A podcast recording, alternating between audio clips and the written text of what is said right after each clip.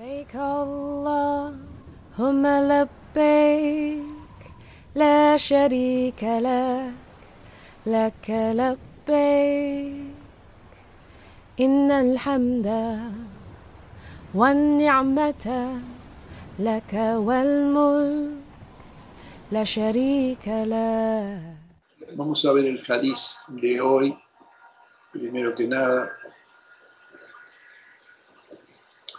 Este es un hadith kursi, ¿no? Bastante largo, por cierto. Yo me lo copio acá en árabe para tenerlo a mano por si quiero comprobar algo. Y dice así. Es un hadith que está en varias fuentes, ¿no? Bastante conocido. Cuando Allah creó a Adán y sopló en él el espíritu, Adán estornudó y dijo, Alhamdulillah, ¿sí? alabando a Allah con su anuencia, o sea, con su permiso. Entonces le dijo su Señor, Allah es misericordioso contigo, oh Adán, o sea, eh, Yarhamuk Allah, ya Adam. Y estas dos cosas, este, estas dos cosas han quedado, eh, como otras que vamos a ver a continuación, como parte del adab, como parte de la conducta. O sea, son como la explicación del origen de ciertas conductas. En este caso, que cuando uno estornuda dice Alhamdulillah. Y si alguien lo escucha estornudar, le dice Yarhamukallah. ¿no? O eh, Rahimakallah. Que Allah tenga misericordia de ti. Entonces, Allah le, siguió diciendo, ve Adán, donde aquellos ángeles, a una asamblea de ellos donde están sentados, y diles, Assalamu alaikum. Así lo hizo y ellos le respondieron, Wa alaika salam wa rahmatullah. Entonces volvió Adán con su señor, quien le dijo, Este es tu saludo y el saludo de tus hijos entre ellos. Es decir, que ese, ese primer saludo de Adán a los ángeles que le enseñó Allah y la respuesta que recibió de ellos está instaurada desde el principio de esta manera. E inclusive hay una, hay una, una regla de Adab ahí escondida que le dice que vaya a un grupo de ángeles que están sentados. Porque cuando uno llega a un grupo de gente sentada, uno debe preceder con el saludo, debe saludar antes, ¿no? Ya saben que hay toda una, hay una cuestión sobre esto, ¿no? El, el, este, el parado saluda al sentado, el montado saluda al parado y al sentado, ¿sí? En primer lugar, o sea, debe preceder en la cuestión del, saludo. Le dijo Allah con sus dos manos cerradas, ¿sí? Elige, ¿cuál de ellas quieres? Dijo Adán, elijo la derecha, pues ambas manos de mi Señor son una derecha bendita. Es decir, Allah no tiene, subhanahu wa ta'ala, una derecha y una izquierda. Luego él la abrió, o sea, Allah, abrió su puño, y aquí que en ella estaban Adán y su descendencia. Preguntó, oh Señor, ¿quiénes son esos? respondió, esos son tus descendientes. Cada ser humano tenía escrita su edad ante sus ojos, entre sus ojos, es decir, su ayer, ¿no? Saben que se dice que toda cosa viva tiene un término de vida, o sea, un plazo de vida. Su plazo de vida estaba escrito entre sus ojos. Entre ellos había un hombre más brillante y preguntó, oh Señor, ¿quién es ese? Contestó, ese es tu hijo Daud, o sea, David, ¿no? He decretado el profeta, he decretado para él una vida de 40 años. Dijo, oh Señor, aumentale su vida. Dijo, eso es lo que se ha escrito para él, respondió Allah. Dijo, oh Señor, le doy por cierto 60 años de mi vida. Respondió, tú responderás por eso. Es decir, eh, le cedió a, a Daud esos 60 años de su vida. Luego fue albergado en el paraíso lo que Allah quiso y posteriormente se lo hizo descender de él. Adán llevaba la cuenta para sí y cuando vino a él el ángel de la muerte le dijo, te has apresurado, se han decretado para mí mil años de vida Y contestó el ángel, desde luego, pero tú le cediste a tu hijo Daúd sesenta años. Y así se les dijo Adán, y su descendencia también se les dijo, y olvidó, y también su descendencia olvidó. Dijo, supongo que el Nabi salam, y desde entonces es que se ha ordenado la escritura y el testimonio para los compromisos. Es decir, el hombre, el hombre se olvida y se desdice. Acá, acá se desdice de, la, de esa declaración que menciona el Corán en otro lugar, ¿no? ¿Acaso no soy vuestro Señor? Y eh, también se olvida el hombre de sus pactos, de sus compromisos. Por eso el Corán ordena el, digamos, poner por escrito los contratos, las compraventas, los compromisos, ¿sí? y que, esa, y que esa, eh, ese acto tenga testigos. ¿sí? Eh, ambas cosas o a veces una sola de ellas es suficiente. Pero debe, debe haber también testigos de esos, de esos actos. ¿Alguien tiene alguna pregunta sobre esto o alguna, alguna reflexión? Bueno, no habiendo reflexión, reflexionen aunque sea después. Igual, este jardín es sencillo, ¿no?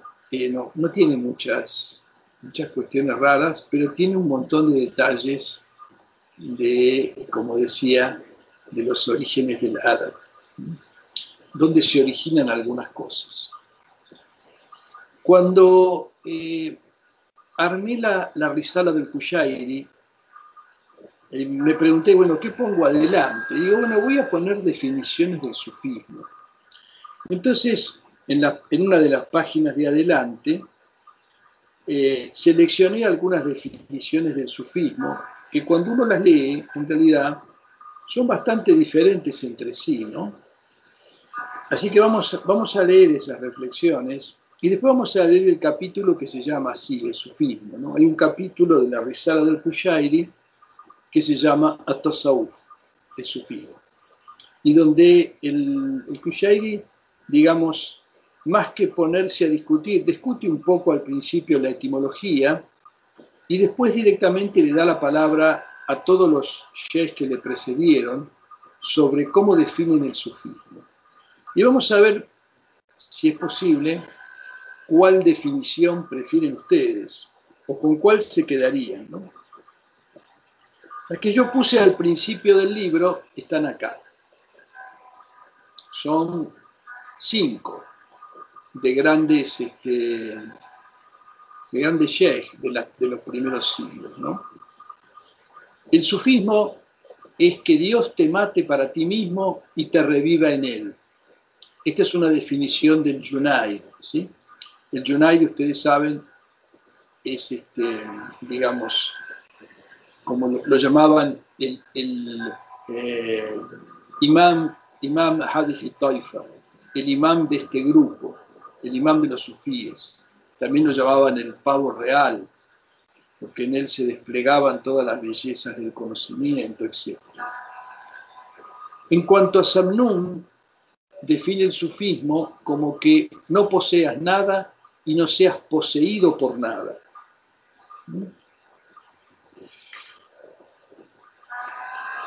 El Ruwain, que fue uno de los eh, de los cultores del amor divino, decía, es entregarle el alma a Dios para que Él haga lo que quiera.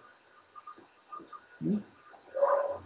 Rudabari, uno de los eh, ancestros ahí en Nishapur, decía, el sufismo es arrodillarse ante la puerta del amado, aún siendo echado de allí. ¿Mm? Eh, y por, por último, Zulukli decía, el sufismo es renunciar a objetar y oponerse. ¿Mm? Esta es como una especie de, bueno, en estas cinco hay varias, varias tendencias. ¿sí? ¿Alguien elige alguna de estas sobre las demás? la primera y la última para mí. La primera y la última, muy bien. ¿Qué más? ¿Algún otro? La primera. La primera. La primera. ¿Alguien más tiene alguna opinión? A mí también la primera me, me llama más. Muy bien. Sí, la definición del Junaid es una, en realidad implica, digamos, el faná, ¿no? O sea, que Allah te lleve al faná y te dé, nueva, vida, nueva vida en él. Eh, pero también hay otros detalles muy importantes. En cuanto al último, lo de Suluki, eh, es en realidad un fruto del sufismo, ¿no? Esto, esto es un fruto del sufismo. Eh, es decir, dejar de objetar y de oponerse. Uno deja de objetar y de oponerse cuando ha llegado a su Señor y sabe que todo proviene de Él. Entonces ya no, no se discute nada de lo que pasa. Eh, y después, bueno, acá hay algunas cuestiones que tienen que ver con el amor, como esto de arrodillarse en la puerta del amado, etc. Este es un dicho también que se le atribuye a Ali Ben ¿no? Eh, no sé si lo dice como una definición, lo dice en estos términos, diferente de lo que dice acá. Dice, ¿quién es, el, eh, ¿quién es realmente el fakir? ¿sí? El fakir, el verdadero fakir, o sea, el que, ha alcanzado la, verdadera pobreza espiritual, que sabe que no es dueño de nadie, eh, de nada, no es aquel que no posee nada, que sería la definición normal de un pobre, sino aquel que no es poseído por nada. Entonces esto es una, en realidad, una definición de un estado también, una estación muy elevada del sufismo, que es la estación del fakr, de la pobreza. Bueno, vamos a leer entonces el capítulo. Bueno, dice, la pureza o limpidez, safá, es una virtud elogiada por todas las lenguas y su opuesto, la impureza o turbiedad, cadura, es condenada de manera análoga en todos los idiomas. Nos narró Abdallah ibn Yusuf al-Isbahani que Abu Juhaifa contó, un día salió a vernos el mensajero de Dios con el rostro demudado y dijo, se ha retirado la pureza de este mundo y solo perdura en él la oscura suciedad. La muerte es hoy un regalo para todo musulmán. Lo que, lo que introduce acá el autor con esto es de alguna manera relacionar eh, como etimología de la palabra tasawuf la palabra safa, pureza, que es, digamos, una de las, eh, de las etimologías que prefieren los sabios aunque después, ahora a continuación, va a decir que en realidad eh, no se puede determinar a ciencia cierta una etimología para la palabra tasawuf o para, la palabra sufi. Y lo voy a explicar concretamente de manera breve. Con el tiempo, este nombre, tasawuf, se generalizó para denominar a este grupo. Y así se dice de un hombre que es un sufi y de la comunidad y pluralidad sufía. A quien se encamina a eso se lo llama mutasawif y al grupo de estos mutasawifa. Acá a menudo nosotros decimos yo soy un sufi. En realidad no somos sufi, ¿no? A lo sumo somos mutasawif. Mutasawif es la manera, eh, es la, la, forma en que se designa aquellos que están en el camino del sufismo, sin haber llegado a la meta, sin llegar a ser realmente sufi, ¿no? Porque esto no es, no, no es simplemente una cuestión ideológica o de pertenencia a un cierto partido, es otra cosa, ¿no? No se registran antecedentes de este nombre en la lengua árabe, ni por analogía ni por derivación etimológica. Y resulta evidente que es una especie de apodo o título que se generalizó en cuanto a quienes afirman que proviene de suf, lana, y que por eso se dice tasawuf, es decir, vestirse con lana, tal como se dice takammas para referirse a vestir una camisa, un camis. Sabe que la palabra camisa viene del árabe, ¿no? Se dice camis. en árabe. Es un origen posible, aunque no obstante, esta comunidad no es la única que se viste de lana. O sea, toma la, primera acepción, que es que viene de suf, que viene de lana. Este, y entonces esa forma verbal eh, que adopta la palabra es equivalente a otras formas verbales eh, similares para eh, decir de vestirse de esa manera. Una pregunta, Imán, por favor. Sí. ¿Podrías explicar la palabra murid, por favor? Sí. La palabra murid en realidad este, es el participio activo de la palabra eh, de arada, arada que es querer algo, y de irada que es voluntad. ¿sí? Entonces, eh, el tema de la irada es una de las cuestiones también, uno de los conceptos muy difíciles de entender porque bueno, uno tiene que decidir qué, tanta voluntad uno tiene, ¿no? En última instancia, entonces no es una cosa sencilla, pero se dice que la palabra murid literalmente significa el que quiere, el que aspira a algo, ¿sí? Y hay, una, hay un equivalente pasivo que se, que se dice murad, que es el querido o aspirado por alguien, es el participio pasivo. Entonces en el, se dice que la gente del Tasawuf se divide en dos grupos, los murid y los murad. El murid es el común de la gente que recorre el camino. O sea, tiene, siente en sí un anhelo ¿sí? de su Señor y se encamina en ese sentido como puede, siguiendo alguno de los, digamos, lo que más eh, los caminos que más se adaptan a su alma. Ese es el murid. Y, la palabra se generaliza, se generaliza para todos los aspirantes que están en el camino.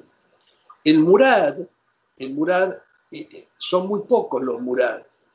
No son, no son los, que los que aspiran a Allah, sino que Allah los ha querido a ellos y los ha elegido. Por eso dice que algunos de los que recorren el camino fueron directamente elegidos por Allah. Esos son los murad.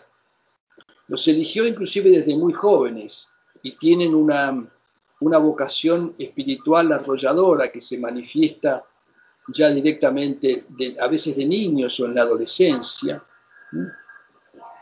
Y su, su llegada al final del camino es fulgurante, digamos, es inmediata. Aunque después, con el paso de sus vidas, van como eh, aquilatando los logros que Allah les ha concedido al principio. Esa sería una, definición. En cierto sentido, la palabra murid, en, algún sentido, podría ser equiparable a la palabra mutasawif que vimos antes. ¿no? Creo que eso era tu pregunta. Sí, en un sentido sí. Lo que pasa es que mutasawif se usa muy poco se usa muy poco, se usa más que nada, y yo lo he, visto usar más que nada para, para decirle o para recordarle a alguien que no debe llamarse sufi, sino, en todo caso, es suficiente con que se diga este, murid o que se diga fakir, un pobre, uno que no tiene nada y que está esperando que su Señor le dé, le dé riqueza verdadera, etc. Gracias.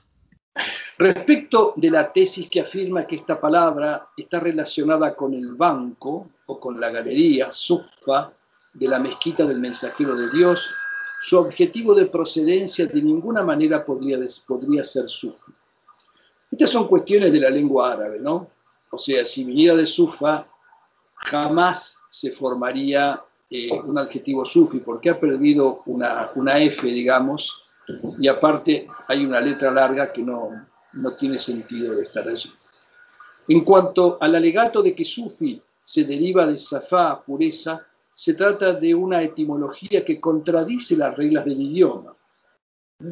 O sea, tampoco, tampoco se lo puede relacionar con pureza, aunque de todas estas este, relaciones, la de la pureza es la que más este, más se corresponde con el objetivo del sufismo. Entonces, por eso, de alguna manera, y como las, las palabras son parecidas, aunque etimológicamente no se puede derivar una de otra, por, cuestiones del idioma que no tiene sentido este, que expliquemos acá, que sería demasiado, demasiado largo. Eh, hay un dicho que yo siempre me acuerdo que dice, dice así, es como una especie de juego de palabras, como en verso en, en árabe, ¿no? Quien es purificado por el amor es un puro, y quien es purificado por el amado es un sufi. ¿Mm? Man al-hub fahuwa saf, wa al-habib fahuwa sufi.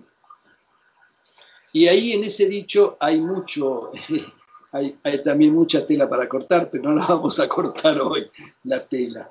Eh, bueno, después la afirmación de quien dice que proviene etimológicamente de fila, saf, en el sentido de que ellos están con sus corazones en la primera fila en la oración comunitaria en las mezquitas, es correcto en cuanto al significado, pero el paradigma gramatical utilizado está muy lejos de las reglas de, la lengua.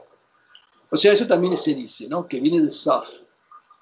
Este, Saf es una fila.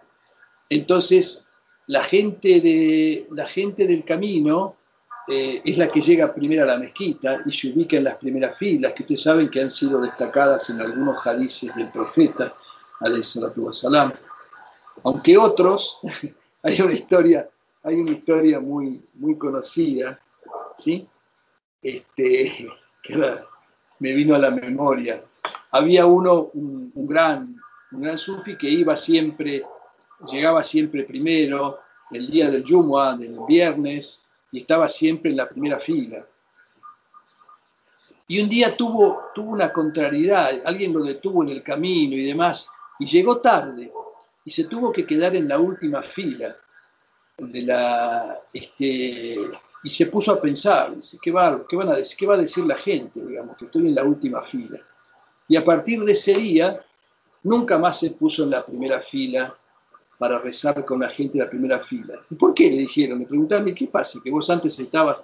No, dice, porque ese día que Allah me hizo llegar tarde, comprendí que yo me ponía en la primera fila no por Allah, sino para que me vieran los demás. Bueno, tampoco viene del SAF. Cualquiera sea el caso, la notoriedad que ha alcanzado este grupo, los sufíes, lo exime de requerir una definición analógica o etimológica del nombre con que se los designe. O sea, en última instancia, esto no es una cuestión tan importante, ¿no? Saber de dónde viene el nombre. Este, se han dado todas estas, se han dado estas definiciones, inclusive entre los especialistas este, occidentales, que estudiaron el tema mucho tiempo después, algunos, algunos llegaron a decir que provenía del griego Sofía, o sea que Sufi provenía de, del griego Sofía, que quiere decir sabiduría, ¿no? O sea que lo, lo relacionaban de alguna manera con una, digamos, con una palabra extranjera, que solo, solo tardíamente, digamos, fue ingresando en el árabe y nunca se la usó como tal, digamos, sino que eh, se le dio, digamos, otros sentidos, como el caso de hikma u otras palabras. La gente ha discutido mucho sobre el sufismo. ¿Qué significa? ¿Quién es un sufi?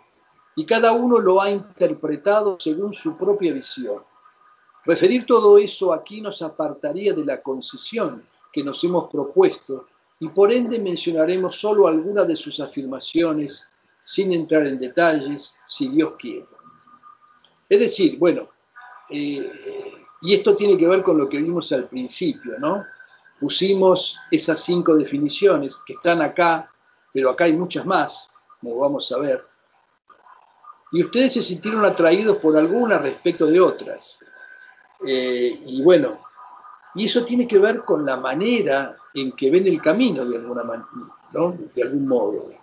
O sea, ¿qué, qué significa esto para ustedes? Y es, eh, es interesante que uno se lo plantee realmente, ¿no? Porque eh, no por, eso, por el hecho de buscar una definición, ¿no? Sino para saber realmente qué pienso y qué espero o qué creo que es esto en lo que estoy. Escuché de Muhammad ibn Ahmad ibn Yahya al-Sufi que le preguntaron a Abu Muhammad al-Jurairi sobre el sufismo y contestó, es adoptar las cualidades éticas sublimes y desprenderse de los rasgos ruines del carácter. Bueno, esta es una definición, es una definición tradicional, ¿no? que tiene, que después lo vamos a ver también de otras maneras. En realidad, una de las concepciones o definiciones del sufismo es alcanzar la perfección del carácter, o sea, la perfección ética. Pero en realidad, en el fondo, el objetivo está más allá, ¿no? O sea, alcanzar esta perfección ética es como preparar el terreno. No sé si entienden la diferencia es lógico que, digamos, o es, o es lo que se nos enseña, que debemos cultivar las virtudes éticas. Inclusive dijo el profeta, solo fui enviado para perfeccionar las, eh, las partes nobles o las noblezas del carácter. O sea, como que su función profética era fundamentalmente modificar el carácter de la gente, enseñándole las virtudes éticas. Entonces, eso es así, es una buena definición del sufismo. Y tiene que ver con todo el trabajo, podría decirse de alguna manera, ¿no? Los, rasgos ruines del carácter son los vicios, los vicios que tenemos, ¿no? La soberbia, la envidia, la ira, la lujuria, la mentira, la hipocresía, eh, todos esos rasgos y otros más, este, digamos, son las, suciedades del carácter. Y eso es lo que hay que superar. O sea que esta es una definición básica que después se repite con otros términos por otros grandes maestros.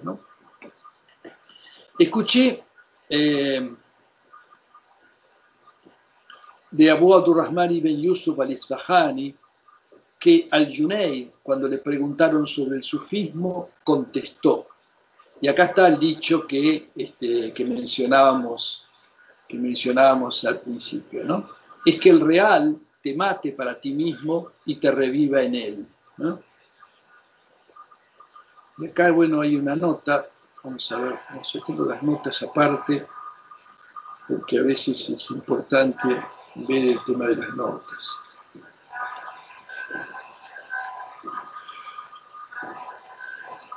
O sea, con su recuerdo, o sea, que te reviva en él con su recuerdo y el diálogo íntimo con él, ocupado solo en lo que te llega de él. Esta es la categoría más perfecta del tasawuf. Esto lo dice el comentador, ¿no? El comentador de la risala, del cual nosotros hemos puesto aquí al pie algunas aclaraciones sobre algunos puntos que son más, más difíciles. Escuché del Sheikh Abu Abdurrahman al-Sulami que al-Hussein ibn Mansur al-Hallaj, cuando le preguntaron sobre el sufi, contestó, es el de una esencia solitaria y única, que no acepta a nadie y nadie lo acepta a él. Es decir, está totalmente atento a Dios Altísimo y no queda en él espacio para interactuar o hablar con otro que él. Este es el más elevado de los estados espirituales del sufi. Y bueno, prácticamente coincide con lo anterior, ¿no? coincide con lo que dice el Junaid. Son dos voces diferentes. ¿no? El Junaid era un hombre exteriormente em, tranquilo, podríamos decir, o se dice de él que era eh, que no estaba embriagado. En cambio, Mansur al-Hallaj, que como ustedes saben, fue condenado y martirizado, ¿no? Eh, por, varios dichos que se, que se, digamos, que siguió proclamando pese a la condena, como Anal haq yo soy el real, lo, lo, describe como un ser único y solitario.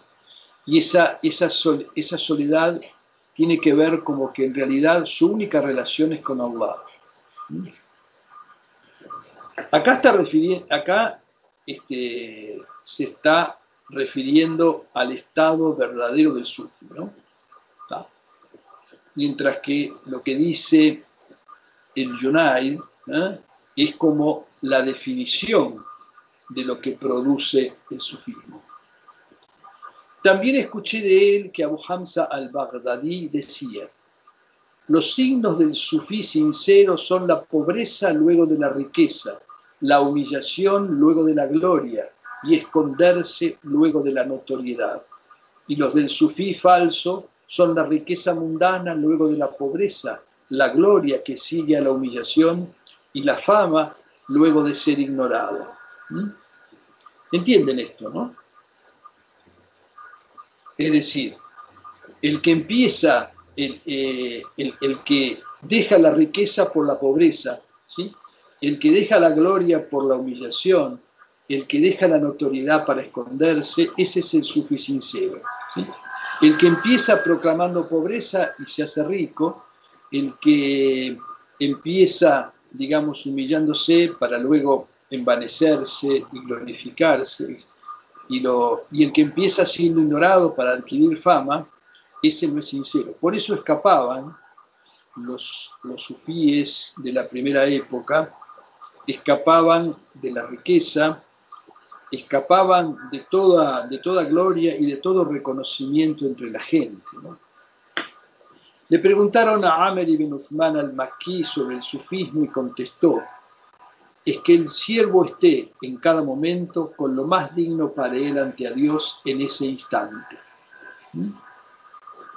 Esto es una definición del sufi de otra manera, ¿no? Está, eh, no está definido tanto al sufismo como al sufi propiamente, ¿no? Porque eso también es una cuestión eh, a distinguir, ¿no? Eh, por un lado, hay quienes definen el método o el camino y hay quienes definen al resultado del camino, que es el sufi. Y sobre esto dice el comentador, porque el sufi es quien se aferra a lo más conveniente en su momento espiritual, tanto en sus acciones, en sus acciones como en sus estados espirituales y en el resto de aquello con lo cual se aproxima a su Señor. Esto tiene que ver con un dicho muy famoso que ustedes lo habrán escuchado, y que dice así, literalmente dice en árabe, el sufi es hijo de su momento, hijo de su momento. Es decir, eh, él hace lo que el momento en el cual está le exige. ¿sí? Él sigue el adab que requiere de él cada momento que está, que está viviendo. Lo que esto se traduce generalmente como el sufe es hijo del instante. Pero eso de que es hijo del instante, digamos, trae mucho a colación esta cuestión ahora de la hora y todas esas cuestiones que no son tan así en el sufismo. ¿no? Acá tiene que ver con otra cosa. Hay que estar en el, instante y actuar en el instante con el adab que el instante requiere. Eso es ser hijo de su instante. Muhammad ibn Ali al-Qassab decía, el sufismo es un carácter magnánimo que se manifiesta en un momento sublime proviniendo de un hombre generoso y entre gente noble. ¿Mm? Esta es una definición muy bella y está hablando del sufi, digamos, del, actuar del sufi, eh, de su generosidad y de su compañía. ¿sí? Porque en realidad las verdaderas, las, las mejores manifestaciones del sufismo se ven en la llamada, digamos, entre, entre los compañeros del camino. Le preguntaron a Samnun sobre el sufismo y contestó, este es uno de los que pusimos al principio, es que no poseas nada y no seas poseído por nada. Es decir, dice el comentador, que te liberes de bienes y de pretensiones, y que no te dominen las pasiones distrayéndote de tu Señor.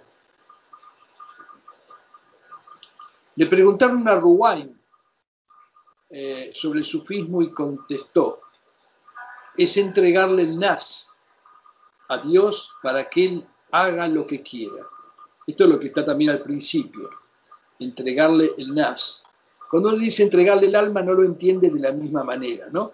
O sea, entregarle el nafs a Dios para que Él haga lo que quiera. Es decir, entregarse totalmente a Él porque se ha afirmado en ti la satisfacción con lo que a Él le complace. En realidad, esta entrega solo se produce en la estación del Rida, o sea, de la eh, satisfacción con, lo que, con todo lo que proviene de Allah. ¿no?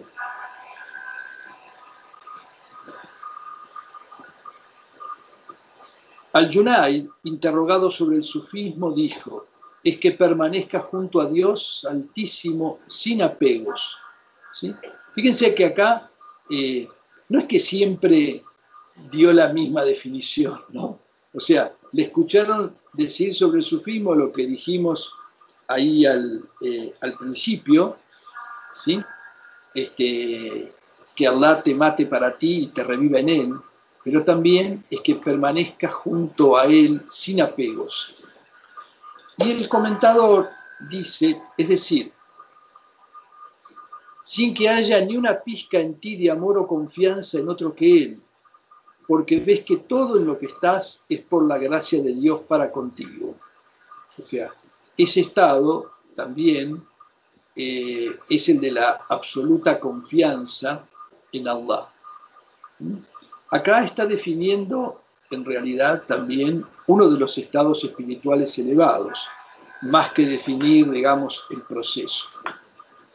Escuché de Abdurrahman ibn Yusuf al-Isbahani que Ruway ibn Ahmad al-Baghdadi decía, acá hay otro dicho de Ruway, ¿no? que está citado también antes. El tasawuf está apoyado en tres cualidades, aferrarse a la pobreza y depender solo de Dios, realizar y confirmar la generosidad y el altruismo y renunciar a la oposición y la elección. Esta es una definición muy, muy buena, muy profunda. Habla de tres, digamos, de tres basamentos del camino. Uno es la pobreza, dependiendo, siendo consciente que uno depende solo de Allah. ¿sí? El otro es realizar y confirmar con los hechos dos cosas, la generosidad y el altruismo. ¿Saben la diferencia entre generosidad y altruismo? Uno puede ser generoso con lo que le sobra, cuando tiene más, este, pero ser altruista es todavía más elevado, ¿sí? Las dos cosas están juntas, o sea, el altruismo es la forma más, más elevada de la generosidad, porque es darle al otro en perjuicio de uno. ¿sí? Preferir al otro antes que a uno mismo, perjudicándose uno, de alguna manera. ¿no? Ese es el izar, ¿sí? el altruismo. Y renunciar a la oposición y la elección. Esto tiene que ver también con algún dicho de Suluki que está citado al principio. O sea, no hay que oponerse a lo que, digamos, a lo que Allah ha dispuesto para uno y hay que despojarse de la elección, creer que uno elige lo mejor o lo que le conviene, etc. Hay mucho, hay mucho para reflexionar en este dicho, ¿no? sobre todo en la, en la, etapa en la que estamos nosotros. Ma'aruf al-Karji decía, el sufismo es aferrar las realidades espirituales y desistir de aquello que poseen las criaturas.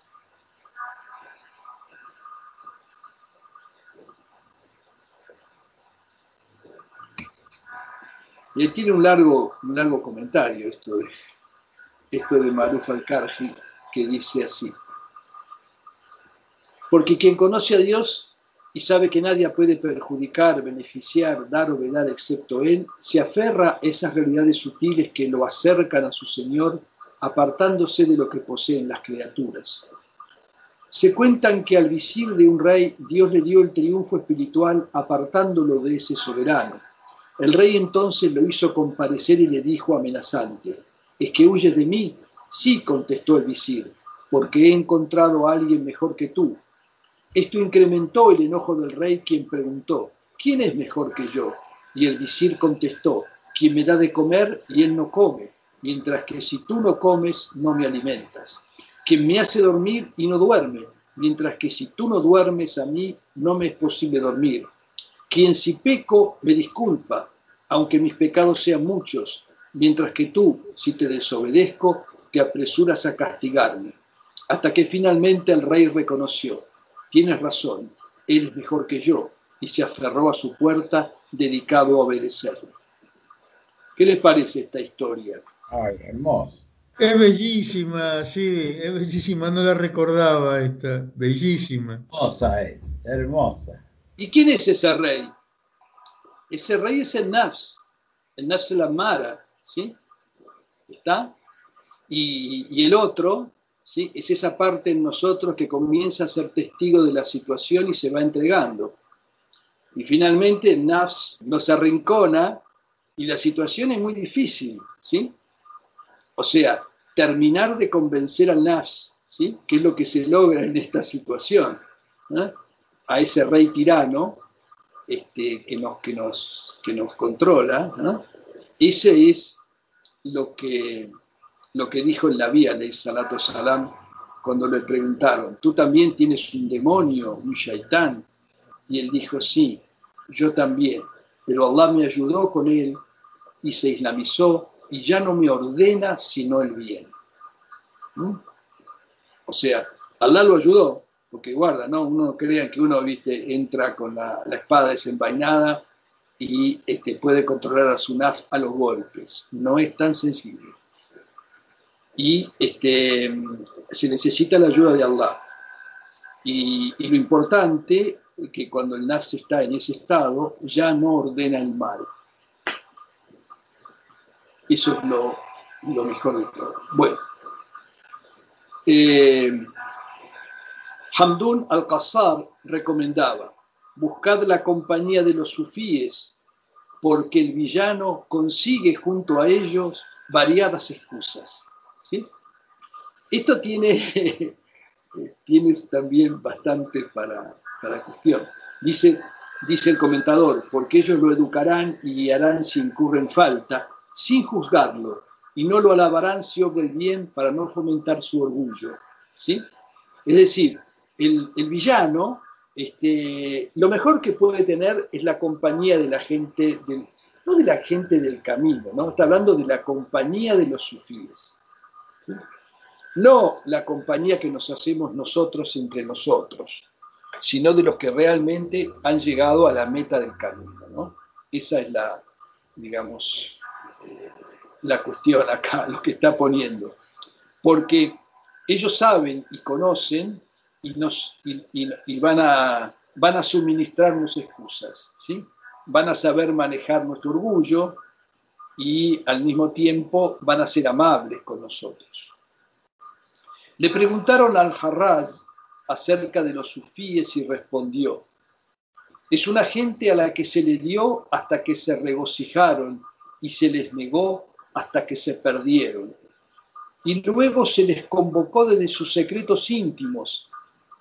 Decid a la gente, vamos, llorad por nosotros. Bueno, vamos a ver lo que dice el comentador, esto que parece medio, medio enigmático. Se les dio, es decir, el real derramó sobre ellos de sus mercedes y sus milagros hasta que reposaron en él y se les dilató el pecho ante él regocijándose. Y se les negó volverse hacia otro que él, hasta que se perdieron. Es decir, se aniquilaron a sí mismos y ya no prestaron atención a sus almas. ¿Sí? O sea, se perdieron a sí mismos. Eh, porque bueno, el, lenguaje de estas, estas expresiones eh, eh, hay, que, hay que siempre interpretarlo en muchos casos, no, no siempre, simbólicamente.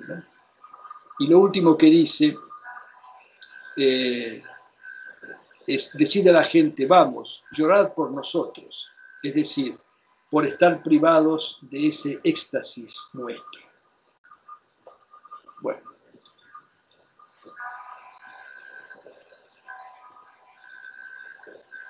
dijo el Yunai. ¿Ven? Es el tercer dicho del Yunai. ¿eh? O sea, eh, y esto, esto es así, ¿no? Porque las, las definiciones no son unívocas en estas cuestiones. Es decir, no hay una definición única. La definición puede provenir del estado en, que la persona que enuncia la definición se encuentra en ese momento o en la estación espiritual a la que ha llegado, o, digamos, aquel a quien se está dirigiendo y que le pide una definición. Dice al Yunai, el sufismo es violencia y fatiga en la que no hay tregua ni reposo. Acá está describiendo otro aspecto de la cuestión, otro aspecto totalmente diferente. Y dice el comentador, es decir, su gente no pacta ninguna tregua con sus almas por la perfección de su lucha interior para despojarse de los vicios e investirse con las virtudes. Por eso es, este, en realidad, visto desde esa manera, es una, una violencia en, lo que no hay, en la que no hay tregua. Em, así es el yihad, o lo que se llama más vale en el sufismo se lo designa como mujahada. Mujahada es el esfuerzo denodado, ¿sí? Y ese esfuerzo este, es fatigoso y no, no hay reposo en él. Uno no puede descansar un segundo. Esto está a veces ejemplificado con el hecho de esa, de esa, de esa serpiente con múltiples cabezas, que cuando parece que uno le ha cortado seis y se queda un rato a descansar antes de cortar la última, aparecen de los de los cuellos de las seis cortadas, siete más en cada cuello. Entonces, eh, no, hay, no debe haber tregua con el más. Pero tampoco hay que pensar, como ya lo dijo antes, que todo depende de nuestro esfuerzo y de nuestra lucha. Es una cosa medio ambivalente esto, ¿no? Por un lado hay una lucha y por otro lado hay que saber que no depende de nuestra lucha. ¿no? Hay un dicho que siempre lo digo, que me quedó grabado, que dice, no es por insistencia o esfuerzo, sino que es un regalo del generosísimo. O sea, esto no es por insistir o por esforzarse, es en realidad un regalo. Pero lo contrario también es cierto. Si no hay ninguna insistencia o esfuerzo, ¿está ese regalo? Sí, también está. Están en, los murad, ¿sí? que mencionamos al principio cuando me preguntó Mansur por lo que significaba morir. Está también en, el murad. Pero los murad son muy pocos. Creerse que uno es un murad en el medio de, este combate este, es el peor error posible. ¿no? Y dijo también el Yunai, ¿sí? Y todo lo que sigue son dichos del Yunai, ¿sí? ¿No? Ellos, los fíes, son gentes de una sola casa en la que no entran sino ellos, ¿no? Porque el objetivo de ellos es uno solo, y quien no lo comparte no puede ser de esa familia. Y dijo también, el sufismo es recuerdo con reunión, éxtasis con audición y acción con imitación. Recuerdo con reunión, éxtasis con audición y acción con imitación. Esta máxima breve y sintética admite distintas interpretaciones. Seguimos al autor del comentario. Reunión es concentración. Del anhelo de Dios en el zikr que no converse el recordante consigo mismo de otra cosa que aquello a lo que aspira, ya que el recuerdo con distracción es detestable. La distracción es la gafla, ¿no? El, verdadero, la verdadera palabra opuesta a zikr es gafla, ¿sí? Porque zikr en el fondo es estar concentrado en una cosa. Cuando uno recuerda algo, toda su atención está puesto en eso. Y si no lo recuerda, está distraído. En cuanto al éxtasis con audición, es porque el éxtasis genuino no se abstrae de una audición legítima de aquello que moviliza los corazones, sea porque proviene del libro de Dios o de la sumna de su mensajero o de otra fuente análoga. En otras palabras, el éxtasis wajid legítimo sigue atento a la letra de la ley sagrada. El wajid es un estado, es un, un estado interior, ¿no? Un momento como que uno se sale de sí. Lo que, la palabra éxtasis en español significa eso, ¿no? como sentirse uno fuera de sí. Y se expresa con esta palabra guayo. Y eso puede provenir o proviene muchas veces de algo externo. Por ejemplo, de una poesía que se escucha, o de un canto que se escucha durante el samá, o de algo que se escucha del Corán. ¿no? Eh, y hay muchas, digamos, muchas anécdotas, algunas sorprendentes, de cómo eh, se produce este wash en las personas. En cuanto a acción con imitación, es seguir la sunna, porque todo acto, eh, estado o estación que no la imita es pura innovación. ¿sí? Ustedes saben que la, la imitación del profeta es la base, la base de este, de este camino. Bueno, y dejamos acá porque se nos terminó. Seguiremos la vez que viene, inshallah. Este, creo que todos tienen el libro, ¿no?